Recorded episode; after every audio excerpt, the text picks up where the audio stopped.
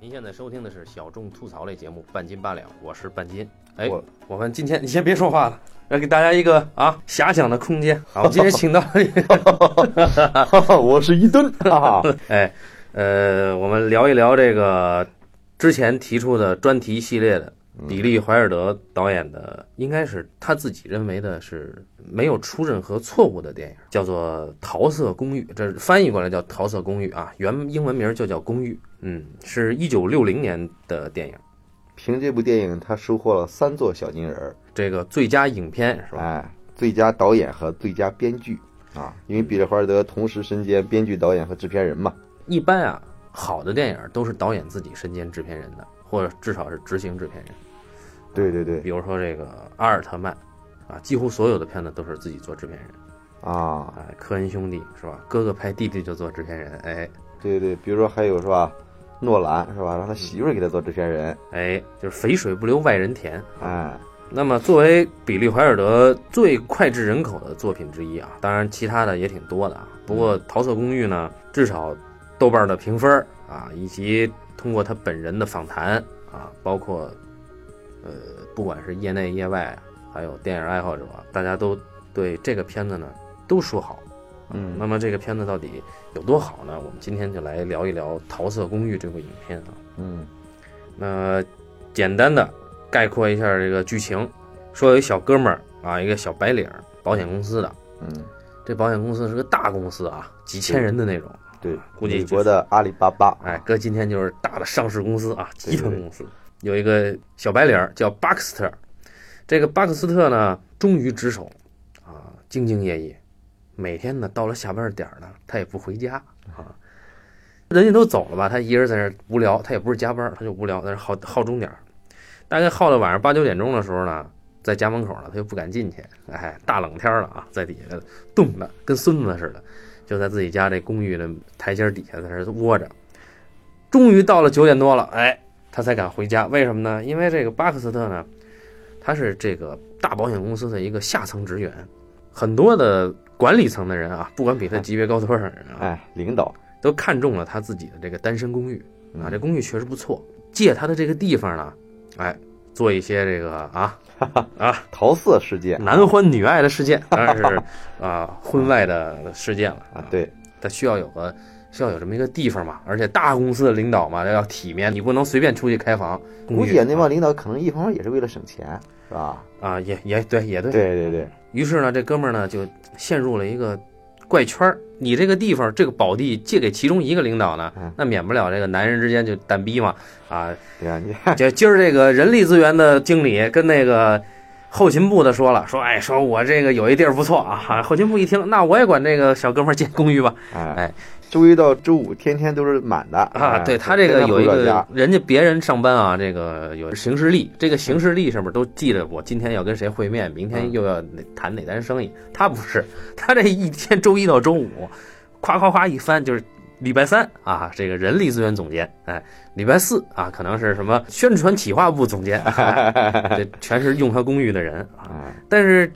这个就有问题，一旦这个人 一旦其中一个人有了问题呢，他就得排班儿，你知道吗哎？对，哎，打对，乱了，哎，这就是这整天这小哥们儿就为这事儿抓狂，对他他他自己有事儿呢，还得跟其他人请假，哎， 哎说我今我今天感冒了对对对，啊，冻感冒了，那怎么办呢？冻感冒了，我今天晚上我能不能在家里 睡个觉？他得跟人家 说，哎，他这一说不要紧啊，嗯，整个公司就乱套了。对，你这几个核心部门的骨干力量，这都是中层干部啊！这一听我操，你他妈的感冒想回家睡觉，那我今天晚上就约不成了。啊那他说我能不能给你改到下礼拜三啊嗯？但是下礼拜三一看行事历，哟，这这给了这个宣传企划部总监了，他在跟人家打招 呼，哎，嗯人家在跟人家的情人打招呼，整天就挺抓狂的。然后话说这小哥们儿呢，他也没有办法，你说在这么大一公司，谁不想升迁成为一个经理啊，是吧？对啊哎但是呢，你又不能得罪这些人，这每一个人的绩效考核啊，年终考核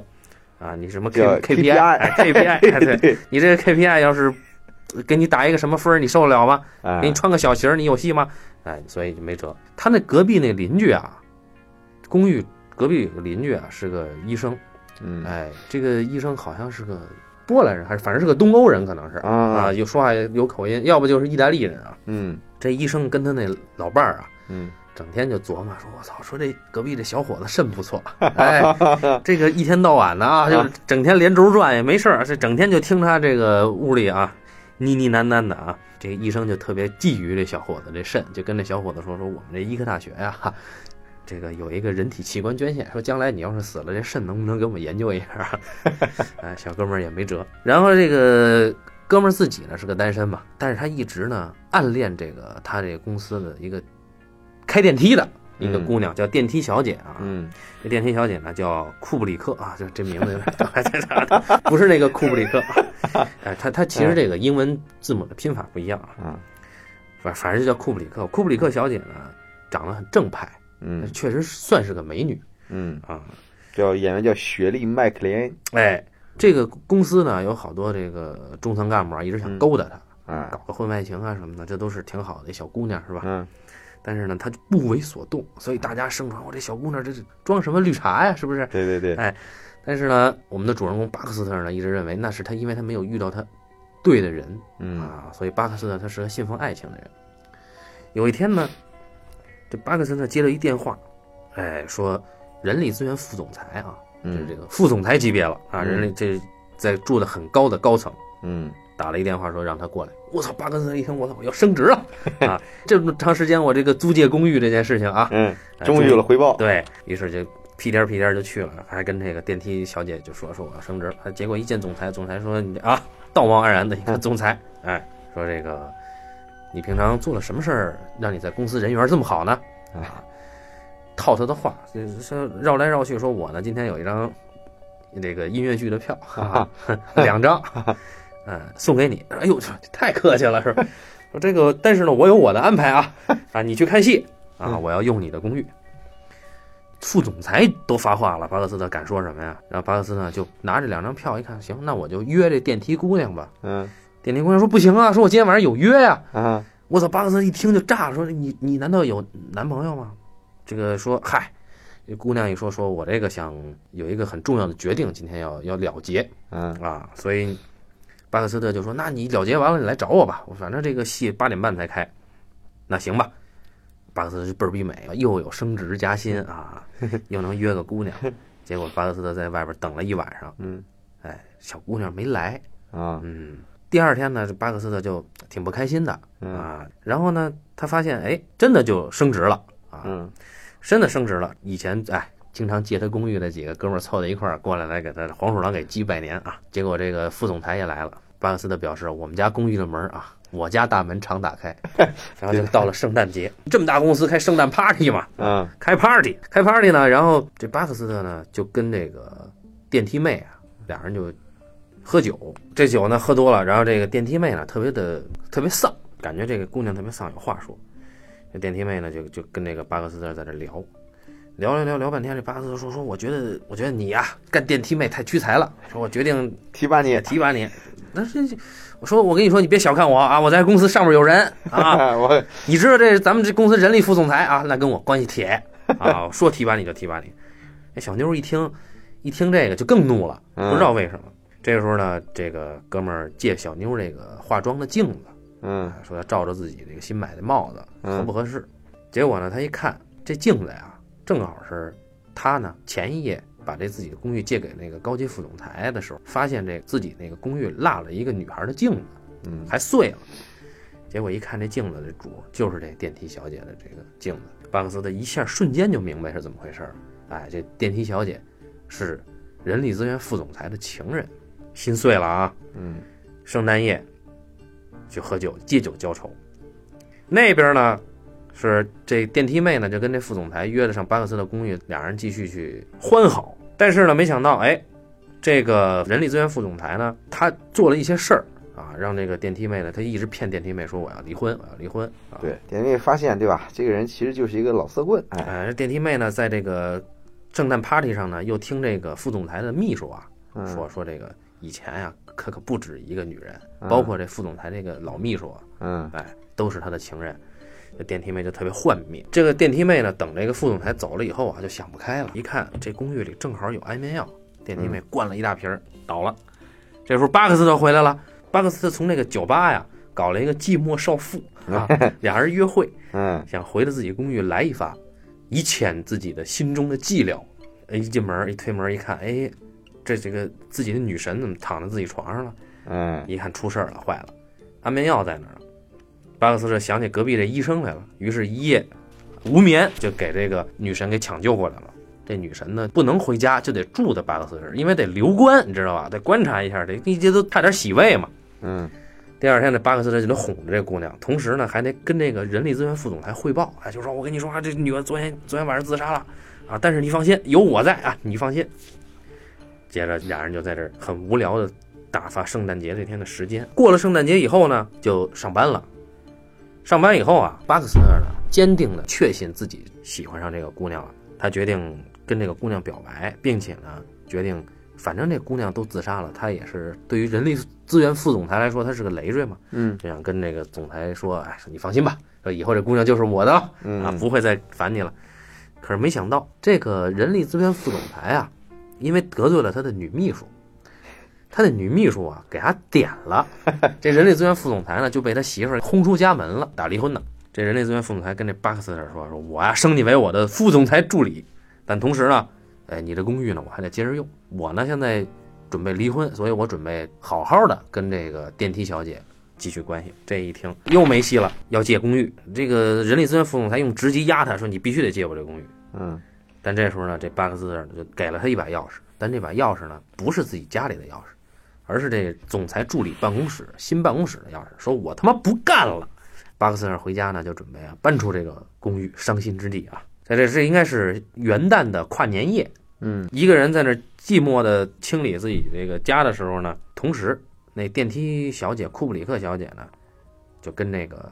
人力资源副总裁俩人在这儿喝酒，他听这个人力资源副总裁说说这个巴克斯特不愿意把自己公寓借给他们。嗯，这个电梯小姐就一听，哎，这一下就明白怎么回事了，跟那个人力资源副总裁就拜拜了，一路奔向那个公寓找巴克斯特。结果这时候他听到了一声枪响，嘣的一声，我操！他就以为这巴克斯特想不开自杀，一看啊，开了一瓶香槟。嘿于是俩人呢，大跨年夜的，俩人干点什么呢？啊，玩牌。嘿嘿嘿，所以这故事呢就到这儿结束了。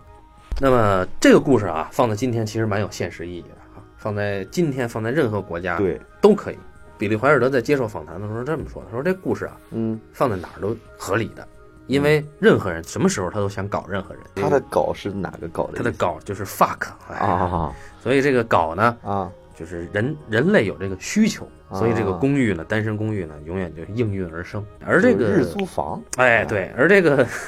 而怀尔德呢，他把那个所有的人物关系呢，都很凝聚的发生在一个公司里面，以及对一个公寓的这个邻里，写起来它非常的短小精悍。我们来谈一谈这个主人公的动机，就是这个、这个主人公呢，巴克斯特这青年白领吧，一上来就让大家同情。嗯啊。但是大家也会想说，你这个人为了升迁就把公寓借给领导们，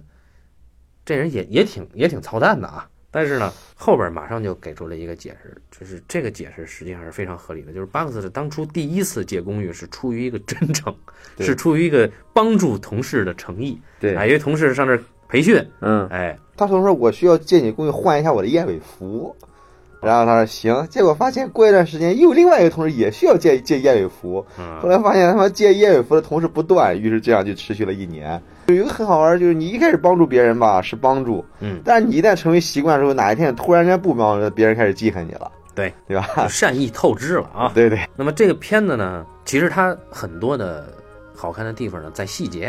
啊。然后嗯我们先聊大块儿，杰克莱蒙是彼得霍尔德晚年的时候御用的一个喜剧明星，而且杰克莱蒙非常非常天才。杰克·莱蒙是巴克斯特的扮演者啊，对对对啊对，也是演《热情似火》里边的那个，好像从《逃脱公寓》开始掀起了比尔霍尔德的喜剧巅峰。然后我看六一年的时候，他拍了《玉女风流》，就已经喜剧到一个癫狂的程度。哎，对，甚至我我猜想《库斯图里卡》里边那种喜剧，可能也会受到比利·华尔德的影响。对，我就不知道库斯图里卡他看不看好莱坞电影啊？对，比利·华尔德早年时候黑色电影拍的更多一些，嗯，到了这之后，爱情喜剧拍的更多一些。嗯，然后女演员呢是是叫雪莉·麦克莱恩，后来大家应该比较熟的电影是《母女情深》。对对对，老年的时候演的一部电影，嗯，雪人麦克兰很有意思，雪人麦克兰还跟杰克莱蒙合作了另外一部电影，也是彼得·怀尔导的，叫《爱玛姑娘》，它里边演的是一个巴黎的站街女。然后呢，在那里边就是雪莉麦克兰就奠定了一个傻大姐的一个形象。这个片子呢，我是第二次看，嗯，呃，我也是，再看的时候呢，我们就会发现，哎，其实选角选的很好。就这个女孩呢，她是一个骨子里边有股正气的一个女孩，所以这个女孩在这个影片一开始啊，呃，你会觉得她处在这个处境里边还是不太干净的。但是呢，她一开始做的决定是想要了断这这个不伦之恋，对，嗯，所以这个放在她身上，她其实一直是一个想摆脱这一段错误爱情的女人啊。而后来，她跟杰克莱蒙，啊，就是巴克斯特在圣诞节俩人一边打牌一边聊天的时候呢，他又说说，其实我一直处在不断的错误的爱情里，总是在错误的时间爱上不该爱的人。这这个女孩她本身也是有一种傻了吧唧的这种天真的气质，哎，所以说这个女孩的分寸感其实很难拿捏，嗯对吧？如果说她，你看她是一个小三儿，但是呢，你如果说让她自己作为小三儿，她很喜欢当小三儿，很受用呢，这个一定在道德观上会对观众有挑战。你你很你不可能塑塑造成这么一个女主角。另一方面，如果说她又是被骗了呢，她又容易很蠢，嗯对吧？很蠢的女孩呢，也不讨观众喜欢。嗯所以说，第一开始她跟那个人事总裁嗯俩人见面的时候，他就跟那人事总裁摊牌了，说他知道这怎么回事儿，对吧？无非就是你这个人事总裁他老婆孩子去夏天去度假了哈，哎当然这七年之痒的剧情， 去度假了。然后呢，两个月这人的空窗期呢，就跟这个电梯女孩搞了一段时间。然后电梯女孩我也知道怎么回事儿，你你无非跟打字员女孩、跟秘书都会有这样的恋情，但是这这就结束了，就这样吧。你也看到这女孩其实是一个也是一个很聪明的一个女孩，哎，但是呢。当那个更腹黑的那个男人又说出一番动人的情话的时候，我们虽然都知道那人是在表演，但是呢，那个女孩还是被那男的给征服了。跟那男的当时提着说我要离婚，是吧哎，对对对对对，所以就是 中外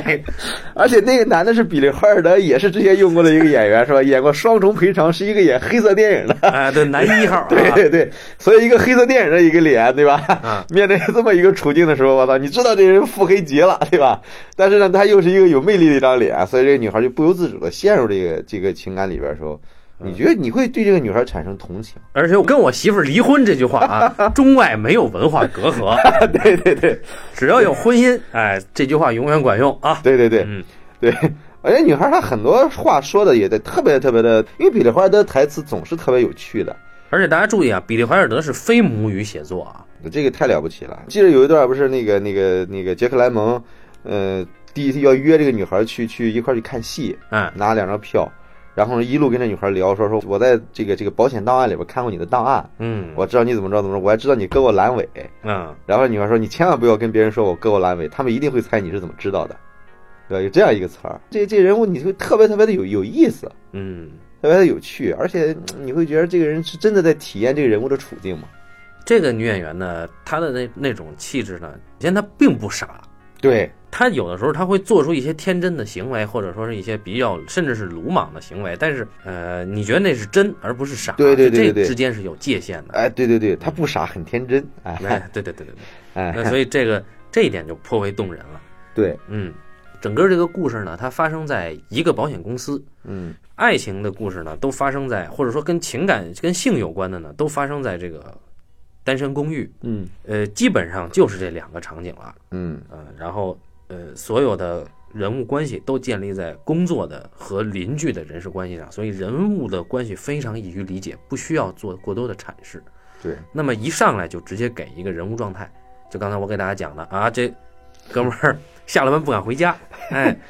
到家门口呢又不敢上楼啊，对你得等人家完事儿，对不对？要不然他多尴尬呀！人家出了门他得躲着，在自己家门口他得躲用他房子的人，哎，还老能听见别人说他的闲言碎语。哎，就说这个花花公子铁肾男啊，啊对吧 不是，用他公寓的人不是跟那女的说，说女的谁的公寓？他说我们公司一个傻逼的公寓。啊，对，还有偷情的呢，说这是他妈的地方。对对哎对，说这个，说说你妈这么慷慨吗？说我妈要是不同意我用这房子，我马上就让她下岗。 哎这整个这个他的选取的这个环境非常集中，嗯那么戏剧冲突、戏剧张力，包括喜剧的点，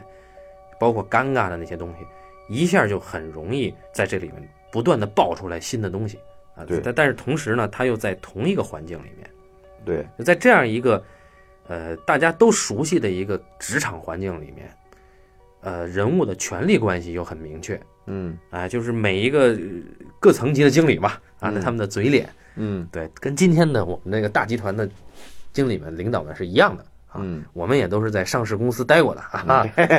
对，也是几千人的大集团 啊，这个集团附近是吧？有一个橘子水晶酒店啊，也有一个希尔顿还是什么来着？喜来登，哎，啊，还有喜来登 呢，啊，对对，有个喜来登，对对 对对对对，所以这个就是不管你是高端约还是低端约都有地儿啊对。对对对对但是呢，毕竟酒店开房有记录可查，对对这时对，候你就如果有一哥们儿就在公司附近租了一个很不错的单身公寓，哎，哎，那你职场有希望了，小伙子啊，对对对对对，那你跟领导这关系是吧？哎，你知道领导最不愿意让别人知道的事儿，哎，好像人家这些领导还行，人家这些领导跟咱们中国是吧？人家不像咱们这个有这么多的压力和包袱哈。啊，人家领导互相分享了， 对对对对对，哎，还形成了一个四人帮。对对对，哥们儿升职了以后呢，这四人帮还要去办公室给哥们儿道喜。 哎，太痰罐相庆啊！啊 然后，然后这边这四人帮呢，还继续还要挟，还继继续借钥匙啊！然后主人公突然之间翻了脸了， 是吧？哎说我他妈凭什么借你们钥匙？对呀哎这四人说，哎，你怎么敢这样？这时候又进来一个人，第五个人出现了。这四人吓得就走了。哎，然后，哎，高级副总来了。然后主人公送别那四个人说：“我怎么我家大门常打开啊？我的办公室大门。” 啊，你看这些词儿写的是吧？呃，比利怀尔德台词是一绝啊。这里边很多这个人物关系啊，就比嗯如说你作为一个年轻的保险公司职员，嗯，如果你能得到人力部的人的垂青，那嗯肯定对你升职加薪都是大有希望的。那一开始管他借公寓的呢，其实是一个呃人力资源的一个高级经理，也就是嗯啊，职级并不是很高，也就是个中低层干部。然后同时呢，这四人帮里边其他三个人呢，估计也就是其他部门的什么小领导。 对对对，但他从来没有想到这个大楼，这个大楼很有意思。这个大楼呢是一个非常高级的大楼，所有的电梯驾驶员呢，他们都是有一个独立的部门的。嗯你会看到有一个职级比他们高的一个少妇指挥他们关门啊，嗯，开电梯啊，都是有一些很牛逼的形式感。那么这个楼层越高，视野越好嘛嗯啊，那么这个职级就越高。哎，是不是一般公司都是这样的？我怎么感觉好像现在也是这样的？呃，也不是，也不是吧啊，也不是。比如说，这我们都这工作过的那个地方呢，它是那个楼层呢，啊它，要看风水哦，反正我以前在国企的时候是这样，啊哦最顶层是大 boss 们的地方，哦，啊、视野好视野好，哦，那啊要着火他们也逃逃不了呃，那就逃不了呗。啊。然后这个他们从来没有想到，这么高楼层的嗯，老，板嗯啊会去用他的公寓啊，嗯这是受宠若惊啊。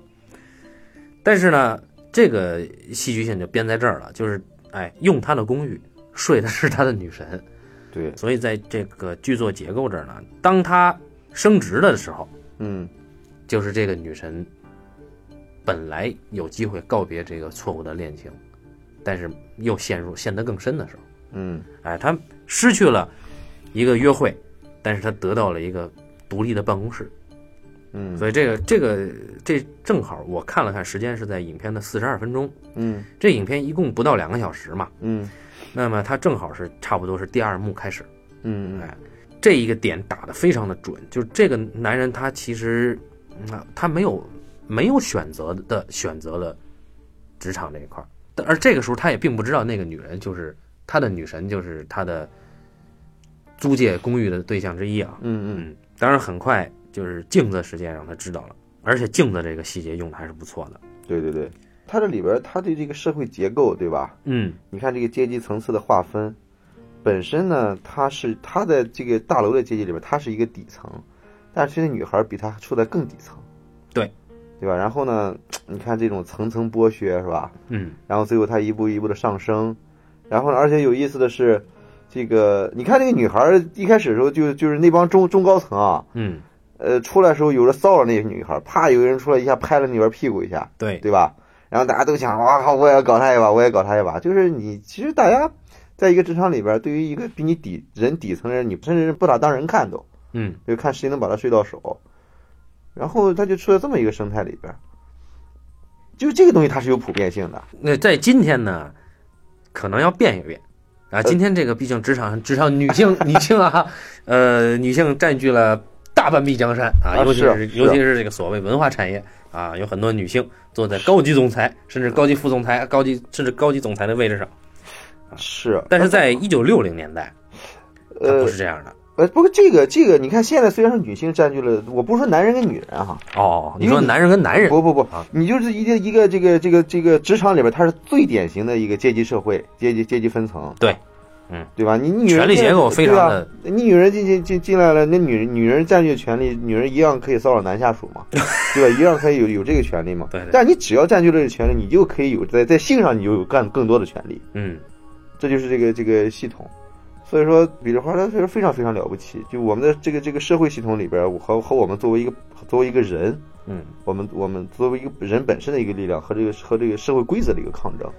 对，这个把握的特别好。而且对于这个库布里克小姐啊、嗯她的过去，呃这个怀尔德他实际上是在快到第三幕的时候才揭开，就是两个人在圣诞节的那天无聊打牌，嗯然后这女孩就跟他说：“我不懂拼写嗯啊，本来应聘的是打字员，但是我没有应聘上。”这个巴克斯特说：“你是因为速度太慢吗？”那女孩说：“不，我打的太快了，是因为我不懂拼写。”然后他那相当于这个女孩，她在这个这种这么大的一个公司里边，她显然她是不可能受到重视的。对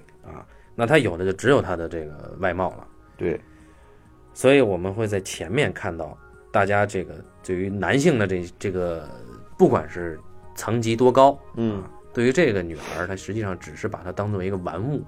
对，嗯对，那么相应的，你你会看到怀尔德他挖掘这个女性的位置啊，嗯呃，你会看到这个大公司里边儿，其中一个大概是人事经理的情人吧，是电话接线员，嗯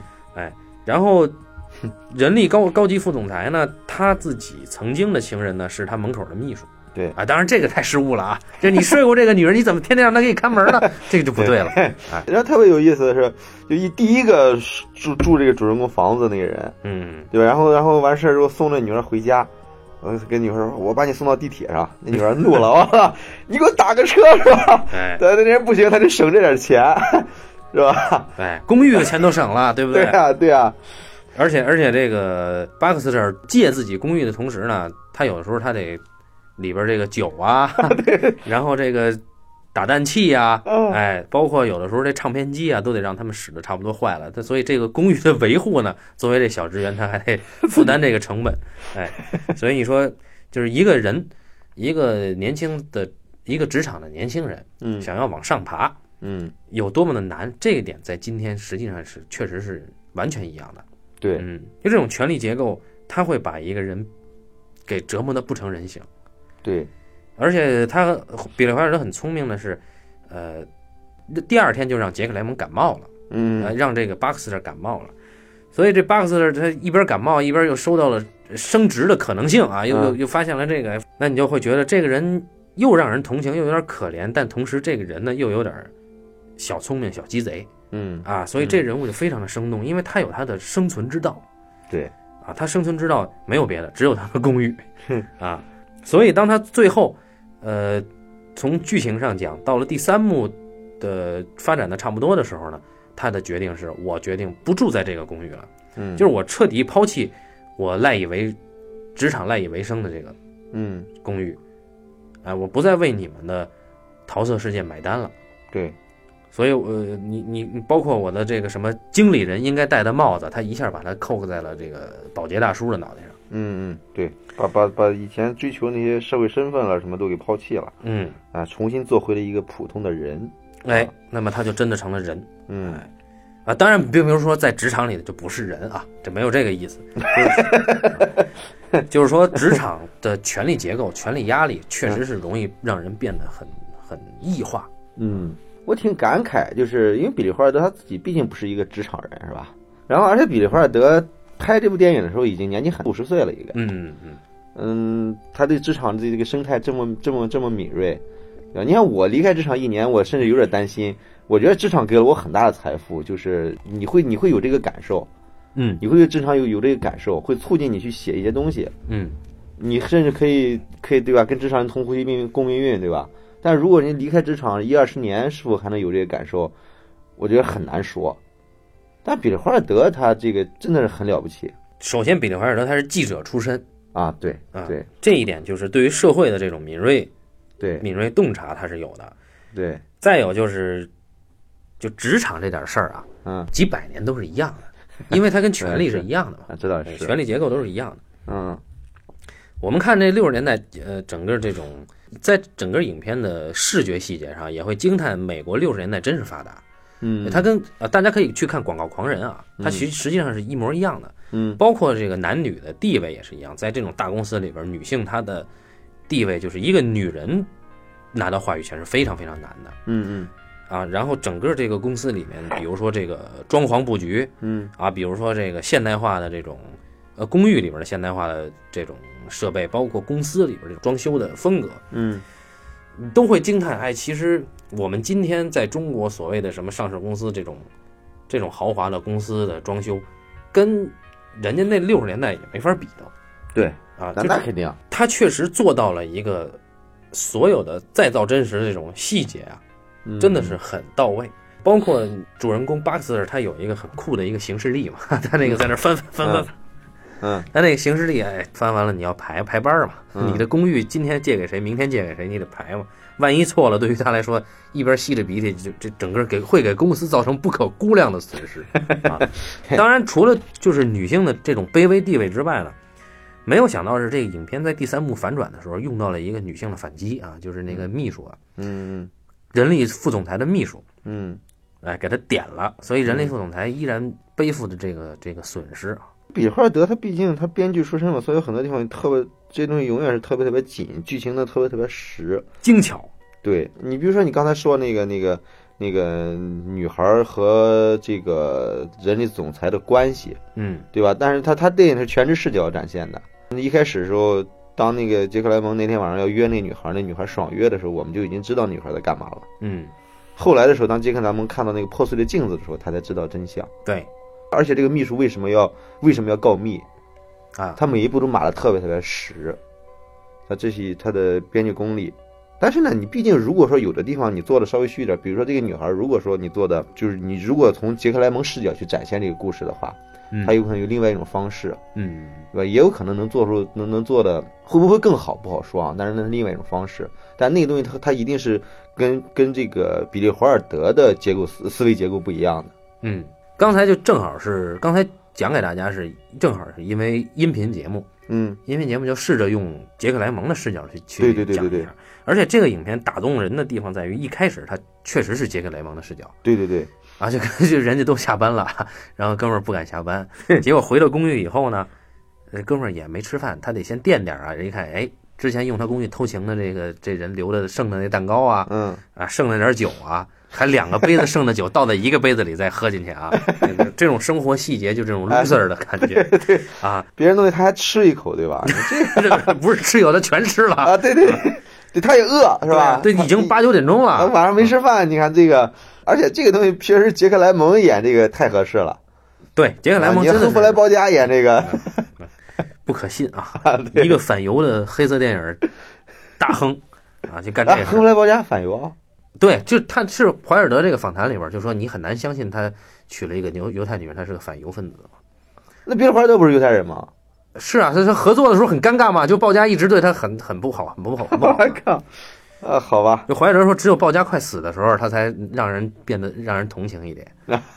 当然，就说到这里边儿，另一个黑色电影大亨就是这个这个演员叫什么来着？呃，弗莱德·麦克莫瑞啊，演什么呀？演双重赔偿的男一号， 我一看，因为我第二次看嘛，第一次看太长时间了，嗯，第二次看我一看，哎，这道貌岸然的人力资源副总裁，我这我我操，怎么是这哥们儿 啊？哎，呃，一看这个这哥们儿眉眼睛长得非常特殊啊，嗯嗯道貌岸然的，先过来先说，哎，啊，你 这你这次绩效评估啊不错啊，哎啊，但是我发现了端倪 啊，但是为什么？到底为什么啊？你对人缘这么好？对，然后发现四个人老用你公寓，他说你看我们这个啊哎，杰克莱蒙说：“你看这个这有有四个坏苹果嘛。”但是最后呢，他这个呃道貌岸然的副总裁露出了自己尾巴的时候 呢，杰克莱蒙说：“你看有四五个坏苹果啊。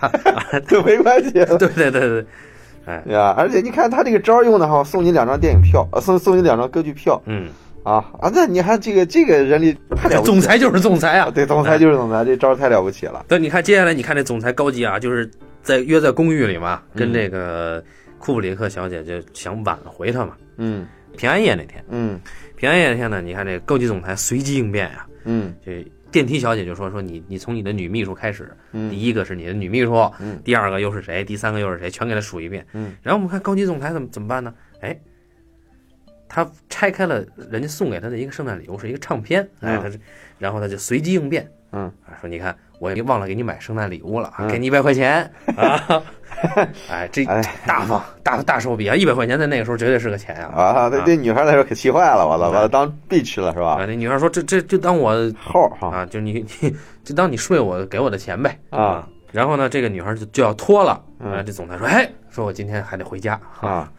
就走了。”这个总裁在这里边就比他那个人力资源经理要高级得多 对啊哎，人力资源经理顶顶多就是要挟人家说：“哎，你他妈今年的绩效你想不想好好评了啊嗯？”顶多是这样。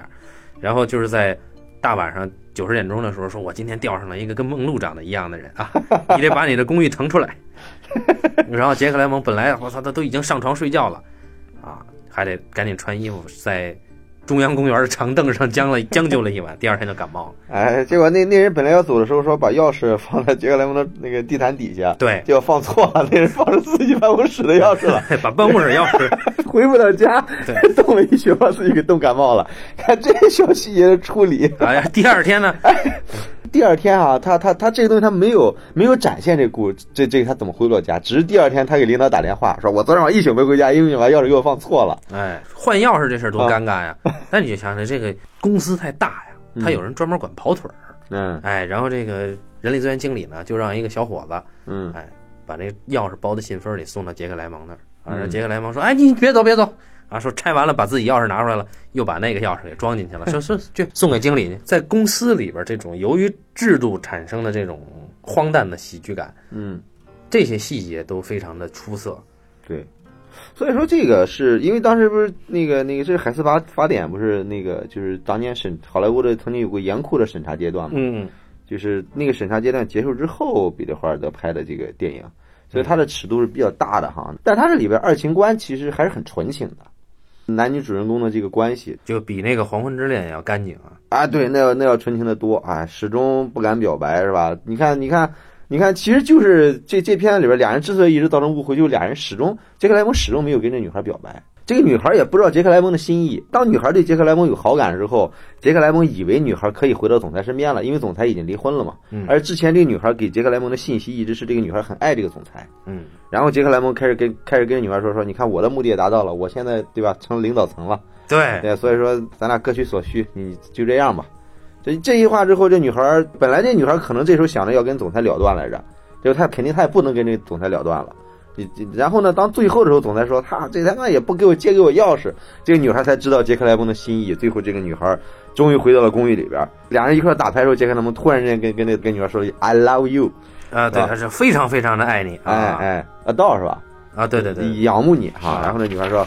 闭嘴，打牌吧。”到这时候，俩人一块儿见面的时候，其实什么都不用说了。你会想到，哎，这种影片在结尾应该浪漫一点啊，对啊，哎，但是比利怀尔他他不是这么处理的，对，他处理就是俩人玩牌，玩牌对你就感觉这个男主人公跟女主人公他并不是你想象中的那种，呃，郎才女貌的结合，对，啊，其实是又有一点儿，呃，虽然有好感在，但你依然会觉得这两个人不是一个浪漫童话的结合。哎你你会觉得，哎，这里边儿，包括他用的那个对白啊，嗯他是 “shut up and deal” 啊，嗯这里边儿这个他把 “deal” 是打牌的意思嘛，嗯但是 “deal” 同时你也也有很很多其他的意思嘛，嗯就是交易的那个 “deal”。嗯，所以在这里面两个人的结合，他有有那种理性的成分更大的那种感觉。嗯，尤其是女孩来说啊，就是她虽然有好感，但女孩当时醒悟的时候，那个情绪是是被歌推到这儿了。嗯因为前一场戏，呃，跨年夜，女孩跟这个人力总裁在那儿喝酒，因为跨年了嘛，跨嗯年了，然后整个酒吧里人突然就唱起了《友谊地久天长》。嗯那一唱这个歌的时候呢，这个库布里克小姐就会心的一笑嗯啊，就就知道应该了结了。嗯，所以他就跑出来，一路跑一路跑。但是你发现一个女孩一路跑一路跑一路跑，你的结尾应该是一个很浪漫的，呃要么大家想象的拥吻嗯啊，或者是至少让她飞起来，嗯但是没有，她圈在还是这个小破公寓，嗯然后两个人很很保持的一个距离感去打牌嗯嗯啊，这个感觉你让人一下哎，没有把这个趁着这个热乎劲儿把这个火煽起来，而是哎落了一下，落到实处了。比霍尔德特别擅长这种处理。你看、啊、他那访谈里边，比霍尔德说说过说过一句话，说在我们的爱情片里边浪费了太多的“我爱你”，太多了，对吧？最后一男一女，最后终于他妈拥吻在一个很浪漫的一个环境里边，这是典型的一个好莱坞处理。但比霍尔德从来不这么干。嗯，你要看，就比霍尔德在好莱坞拍的第一部电影叫做《大人与小孩儿》，它是一个亦庄的，是讲一个成年女性，她为了躲避什么事儿，她扮装装成一个小孩儿，混到了一个少年营里边儿，然后跟这个教官、跟这个军官之间的一个爱情，这其实会有点道德道德上的问题，是不是？访谈里边说这是不是有有恋童癖的问题？但是你他他这里边处理的手段也很高明。嗯，然后呢，那里边很好玩的一个地方就是这个女孩儿，她作为一个成年女性，但是她这里边要装成一个一个一个女孩儿。然后呢，其他那帮小孩儿呢，那帮少年呢， 还老还老撩她，是吧？其中有个地方，那个少年就就跟他聊一番军事术语，说我们这个军舰怎么着怎么着，然后聊着聊着就就想强吻她， 然后把这女儿搞得把这女的搞得不胜其烦。然后当电影到最后的时候，这个就电影最后的时候，这个这个男主人公知道这个女孩其实是一个成年女性的时候，嗯，俩人不就就就就真正产生爱情了吗？就俩人到最后的时候，就就最后的时候，这这个这个男的其实对这个女孩也有情愫，这女的对男的也有情愫，但是女的最后最后这女的也是追到了火车站，要跟这男的表白。这时候这女的怎么跟男的表白的呢？就用了当年那方那番军事术语，对吧？然后他怎么着怎么着怎么着，然后男的一看，嘿，不是你吗？然后你看上次我们聊的那个聊《龙凤配》里边，嗯，最后是用那个帽子。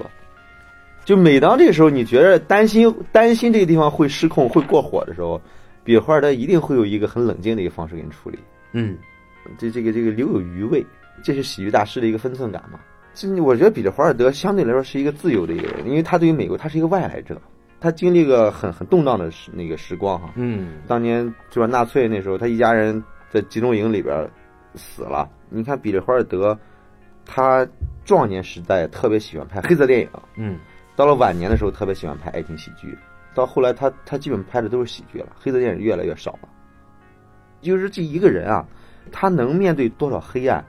他内心就有多少光明。嗯，所以说，很多人就觉着，哎，觉得比利华尔德为什么能玩的玩得转各种类型，嗯觉得好像很了不起，对吧？但其实这个这个人明显站在一个外来的一个外行的一个角度来看，但其实对作为比利华尔德这样创作者来说，他一定是这样的一个人。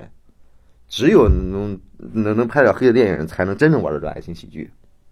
而我觉得比利华尔德的爱情喜剧是整个这个类型里边的最高峰。我相信《桃色公寓》，你很难很难再突破它了。然后呢，比利华尔德，我觉得他骨子里边他是一个极其自由的一个人。比利华尔德呢，他没有被任何的一种价值观所绑定。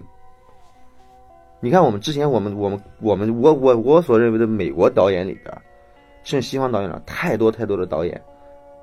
被价值观所绑定了。所以就是他在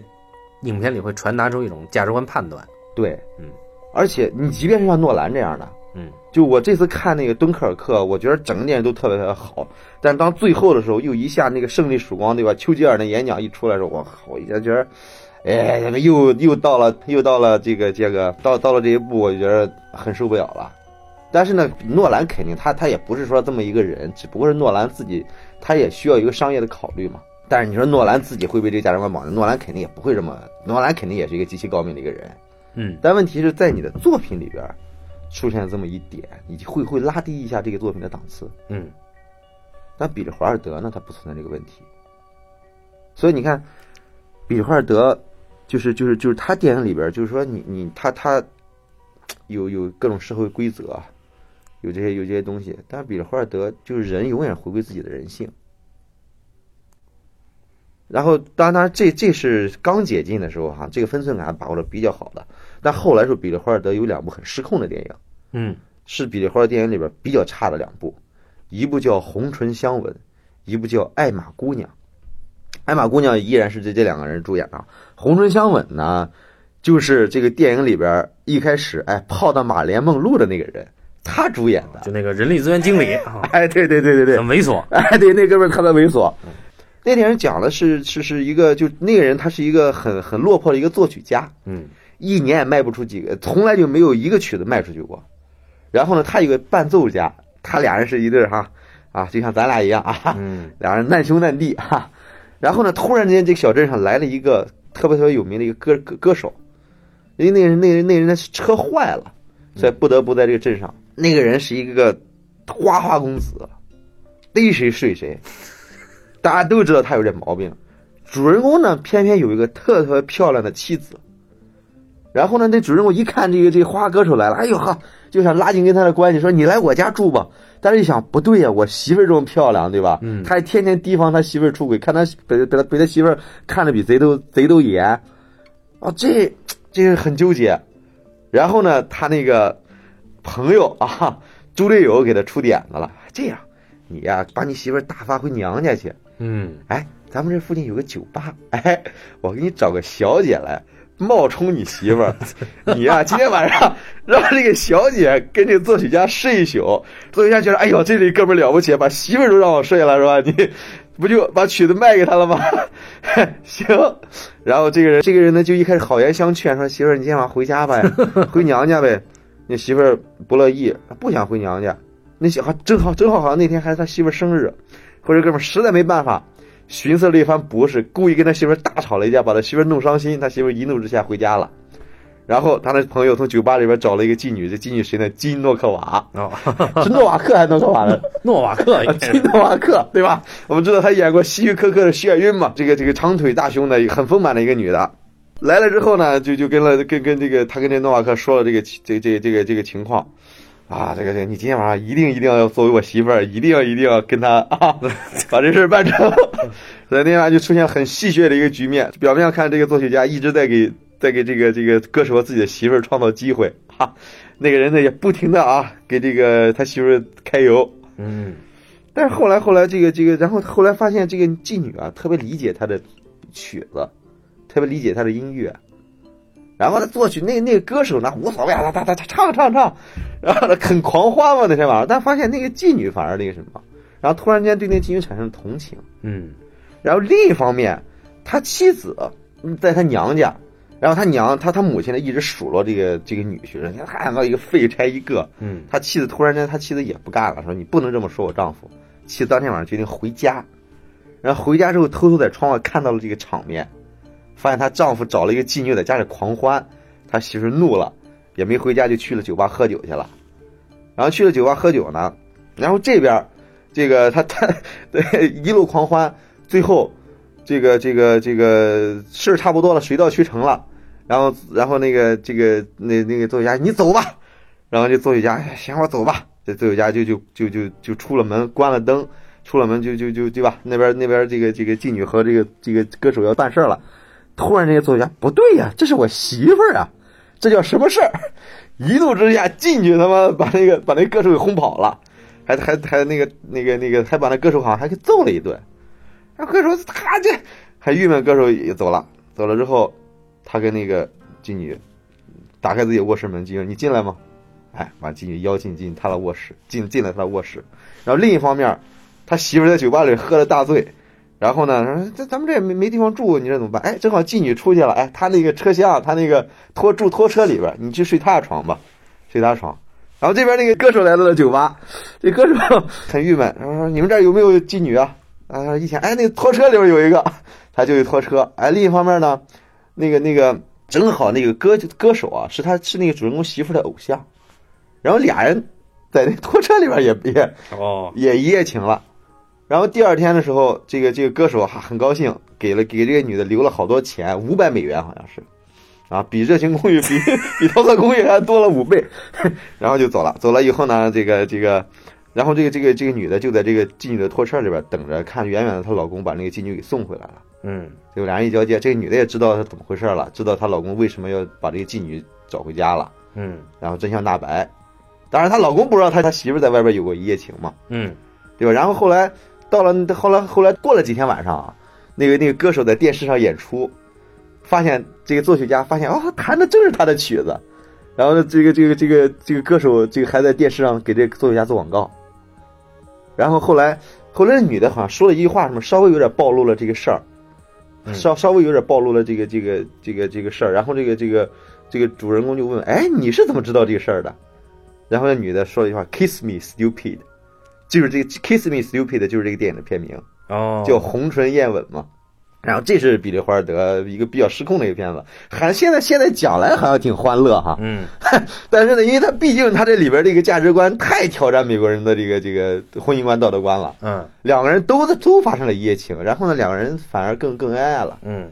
对吧？然后比利华尔德呢，就是说因为婚姻生活嘛，就是说他可能两人他都有点乏味了，嗯但是因为有了这个事情的调剂，俩人反而更相爱了，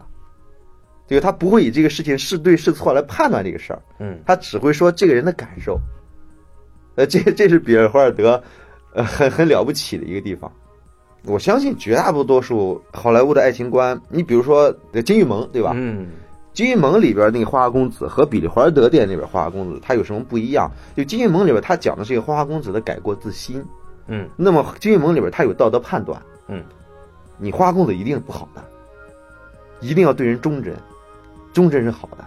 所以我们看到一个人道德升华。但比利华尔德他的电影那那个他的那个《黄昏之恋》里边，他不存在这个问题，花花公子就是花花公子，他不会说花花公子不好，他只是在体验花花公子这个情绪，嗯因为花花公子一样会有嫉妒，他一样会会陷入爱情，所以这就是我相信彼得·霍尔德骨子里边他他的自由，从另外一个角度来说，可以说是他的悲悯心，也也可以说是他的自由。嗯这是我觉得彼得·霍尔德是一个极其了不起的一个创作者。当他讲这个这个故事的时候，对吧？《桃色公寓》这个故事的时候，他不会跟你说这哎呀小当小三是不对的啊，你这他妈就 low 了，对吧？你看他他那第一场戏，一场戏，就这个女孩明明知道当小三是不对的，对吧？也明明知道自己是在被骗，自己还很聪明，但是女孩她无法，她陷入了爱情。彼得·霍尔德真的会让你陷入这个爱情里边。所以我觉得，哎呀，我我这这次看的时候，我觉得真的是，你看啊，这么多年了，对吧？咱们除了我觉得《甜蜜蜜》比比这个《桃色公寓》要高级哈，《甜蜜蜜》一定比《桃色公寓》要高很多天蜜它不是说这种事儿了，啊。对啊，嗯对啊，但是《甜蜜蜜》依然是让你体验这个爱情，陷入爱情，它不是在陷在一个道德判断里边，对吧？嗯甜蜜比它高呢，还有一个地方就是说，比利华尔德你能看到这个这个《爱情公寓》不是这个这个这个《桃色公寓》里边比利华尔德的一种技巧。这个对技巧是什么？这这个这个，而且一个很大一个技巧就是什么呢？就爱情片啊，你往往是两个人没有说破的时候，这个爱情是最浓烈的时候。嗯你一旦两个人彼此表白了，这个爱情也就到此为止了。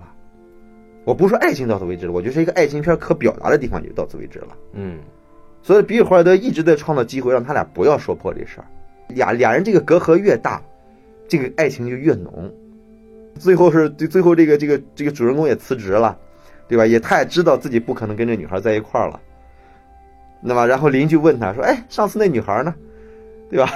这是让他他邻居一直以为他是花花公子对，他说我的女孩们啊啊，对吧？来，easy 的 coming easy go 啊，对， 说了这么一句话，哎呀，你看这话说就对吧？你就觉得很心酸。对，哎，但是，但是这是比尔花的，你这个你很了不起，啊对吧？而 且而且在这个圣诞节那天白天，嗯，呃，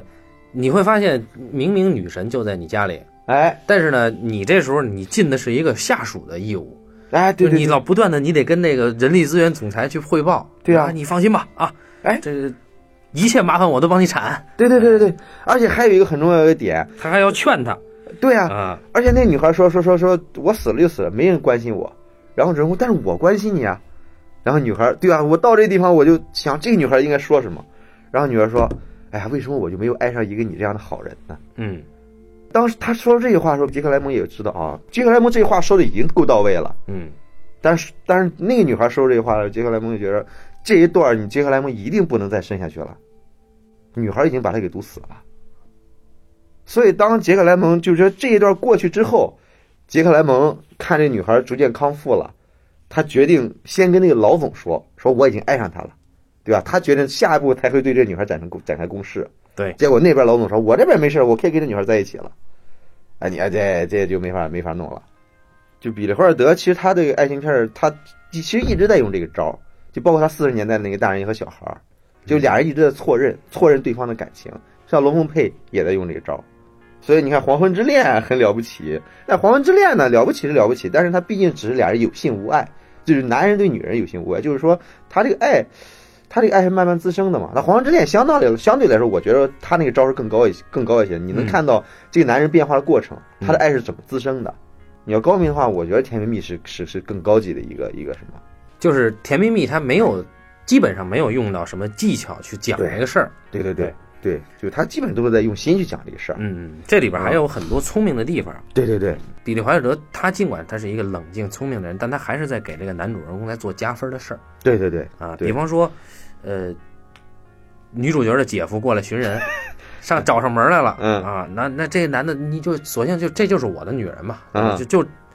直接就自己就把这事儿给揽了，对对对然后挨了一拳。对就这种事儿虽然也合理，因为他毕竟他确实喜欢这个姑娘，对啊，确实也是。但这个时候你会觉得，呃，这个男人的突然高大，嗯嗯，并不是很舒服，就放在那儿，就是或者说，就我那时候看着我不是很甘心，我会觉嗯得这个男的，他再怎么说，这个男的还是还是显得哎，但是毕竟还有一个问题，这个男的还有一个保护这女孩名誉的问题呢。那个人毕竟是一个有有家室的呀，啊，对吧？嗯，但这就是说，虽然说领导一直在让你说替我盖着，但是我觉得一方面来说，他是在替替这个女孩盖，嗯毕竟他跟女孩怎么着，还毕竟是一个正常的爱情。嗯在另一方面来说，当他承认自己是这个女孩这个男朋友的时候，嗯他自己会有一点成就感，嗯，尽管这个事情是假的，他也愿意承认这事儿。对。但是嗯这里边，因为他这里边就多少他有一种。这精神胜利法吧，啊就是占对对对小对哎便宜的这个感觉。对对但是这个小便宜他没有，他没有做出来他这个小便宜的感那种快感。个啊，就如果说他做出来这个，我口头上说她就是我的女人了，嗯这个快感如果他展示出来的话，嗯你会对这个男的更心疼嗯嗯啊。他这这里边儿他你感觉这个男的在尽一个义务。当然，这个这里边儿的这这个每一个人他自己的。至少男女主角儿和和这里边你你会喜欢的这些人都是有幽默感的，这一点嗯这一点在我们的这个很多我们看到的爱情片里边，幽默感都都不成熟。对就只只是他他这里面这个，你不要包括巴克斯特先生和库布里克小姐，他自己都有自己这种自嘲，嗯都有这种幽默，包括这个。巴克斯特跟这隔壁医生的这 种这种对话啊，就在在比利怀尔德的影片里边呢，呃，他处理这个悲伤情绪的时候，他往往会用到一些浪漫的手段，嗯比如说这个女孩儿她在自杀之前，嗯你看她放的那个音乐是她跟那个总裁约会的时候，那个酒店送给总裁那个唱嗯唱片嘛，嗯就是她每次一进去，然后那钢琴一看见她脸就弹，嗯，钢琴师对吧？一看见她脸就弹的那个旋律，我也不知道那什么什么曲子啊。酒吧弹钢琴的那个人一看见她就弹，这相当于那个卡萨布兰卡里边儿啊啊，啊。然后这个女孩儿，这个女孩儿在自杀的时候，慢慢你看那个节奏一下慢下来，她嗯走到巴克斯特公寓的这个洗手间里面，嗯呃很无聊的打开这个镜柜，嗯发现了这个安眠药。嗯然后这个这个时候，你看整个里边一镜头里边给出来的节奏，以及镜头里边给出来的这个居室内的陈设。嗯它其实都是一种很优雅、很优雅的感觉，嗯但这个在美国人的作品里边嗯，就美国人的优雅是一种陈列嗯啊。就比如说那个嗯《费城故事》，《费城故事》里面啊凯瑟琳·赫本那个家里，你看有钱嗯啊，那种那种装饰陈列就真的是陈列。嗯嗯但是在这里面，你看，在一个小的单身公寓里边，他依然在享受着唱片嗯啊，然后他他这种情调真的是欧洲人能有的。嗯当然，而且比利怀尔德对对欧洲移到美国的移民一向都是有比较出彩的刻画，比如说这里边的医生啊，对啊，这一看就是移民嘛。嗯，啊，凡是凡是在比利怀尔德影片里的欧洲人都挺都挺出彩。哎，对我还记得比利怀尔的访谈里边说过一个事儿，就是他早年做编剧的时候，嗯曾经有一段就是就是。就是那主人公在在在一个房间里边拿着一个卡砍那那那砍那那个一蟑螂往前走，他拿着拿着信用卡还拿着名片来着，不让那蟑螂走，因为他在海关的时候别人拿绿卡卡他，然后他拿蟑螂说：“你没有绿卡，就是给你没有绿卡，没有绿卡，就拿着绿卡卡，就不让蟑螂往前走。”然后后来的时候，那个那个演员，呃，读这段剧本，演员觉得这这太蠢了，这个不演。然后比花一怒之下把演员词都给删了，你不演这个，你什么都别想演。从从另一方面来说，你发现当年的好莱坞编剧，人家的权力是很大的，对吧？那个时候导演权力小一点，对对对，哎，但是那那那个我觉得也确实神来之笔。你看彼得·华尔德这种典型的彼得·华尔德式手法，确实聪明，对，太聪明。那关于这个《比利怀尔德》系列呢，这这一次我们聊一个主要聊《还行公寓》，呃接下来还有其他的。叫叫桃色公寓啊，主要咱桃色公寓，接下来还有其他很多可以聊的，我们到时候再说。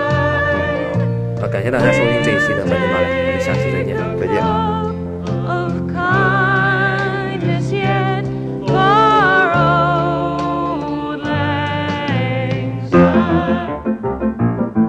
Should old acquaintance be forgot and never brought to mind? Should old acquaintance be forgot and days of old lang syne? For old lang syne, my dear, for old lang syne, we'll take a cup of kindness yet for old lang syne. Should old acquaintance be forgot and never brought to mind? Should old acquaintance be forgot and days of old lang syne? For old lang syne, my dear, for old lang syne, we'll take a cup of kindness yet for old lang syne.